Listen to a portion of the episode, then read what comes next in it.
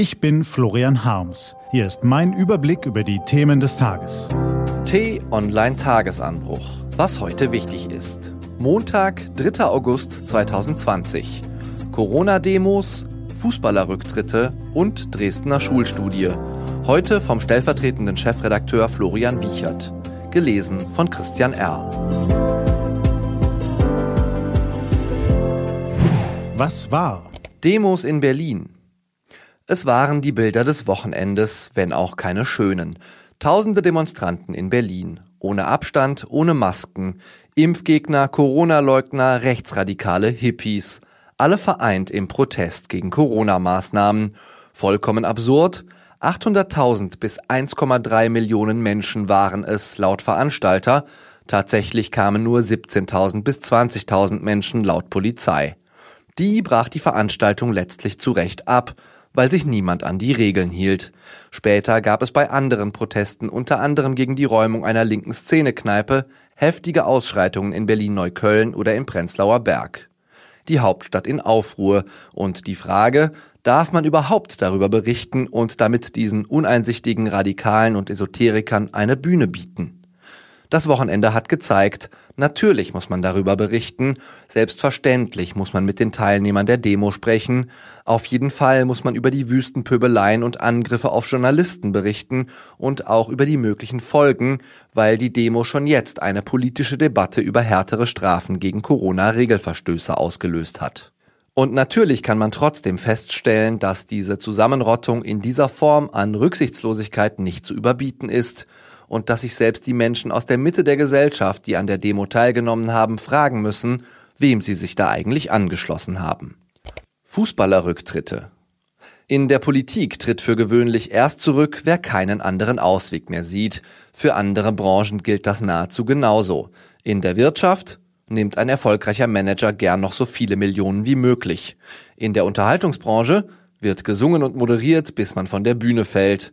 Und im Sport macht man erst Schluss, wenn die Knochen morsch sind und so langsam niemand mehr hinschauen mag.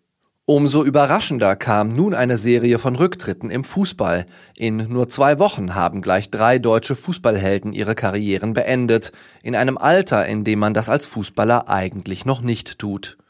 Benedikt Hövedes, Weltmeister, Karriereende mit 32. André Schürle, Weltmeister, Karriereende mit 29 Sandro Wagner, ehemaliger Nationalspieler, Karriereende mit 32. Die Reaktionen auf so ein frühes Karriereende lassen sich in der Regel in zwei Lager teilen. Lager 1 zeigt Verständnis. Es zollt den Zurückgetretenen Respekt. Zu solch einer Entscheidung gehört eine große Portion Mut. Lager 2 zeigt kein Verständnis. Wie kann man sein Talent nur so wegwerfen? Das zeugt von Bequemlichkeit und fehlendem Biss. Offensichtlich ist hier jemand dem Druck einfach nicht gewachsen und beschreitet lieber den Weg des geringeren Widerstands. Diese Diskussion ist nicht nur ein Phänomen des Sports. Gerade jetzt unter den Eindrücken von Kurzarbeit, Homeoffice und Vorschlägen einer Vier-Tage-Woche stellen sich viele die Frage, kann ich es mir gerade finanziell leisten, meine Prioritäten langfristig zu verschieben und womöglich weniger zu arbeiten? Und auch diese Diskussionen haben zwei Seiten. Weniger Arbeitszeit und mehr Zeit für Kinderbetreuung, Hobbys, Freunde. Das kann womöglich zu einer höheren Zufriedenheit, weniger Stress und damit auch zu einer besseren Gesundheit und höheren Produktivität führen. Auf der anderen Seite sehen Experten eine große Gefahr. Wo weniger gearbeitet wird, wird am Ende auch weniger produziert. In vielen Branchen ist das nur mit mehr Personal auszugleichen, was an vielen Stellen unrealistisch ist. Ob Lehrer, Autolackierer, Manager oder Postbote, viele Menschen wünschen sich mehr Zeit für Familie und private Interessen. Nicht überall ist das so einfach umzusetzen wie beim Fußball, gerade jetzt in der Corona-Krise. Was steht an? Die T-Online-Redaktion blickt für Sie heute unter anderem auf diese Themen.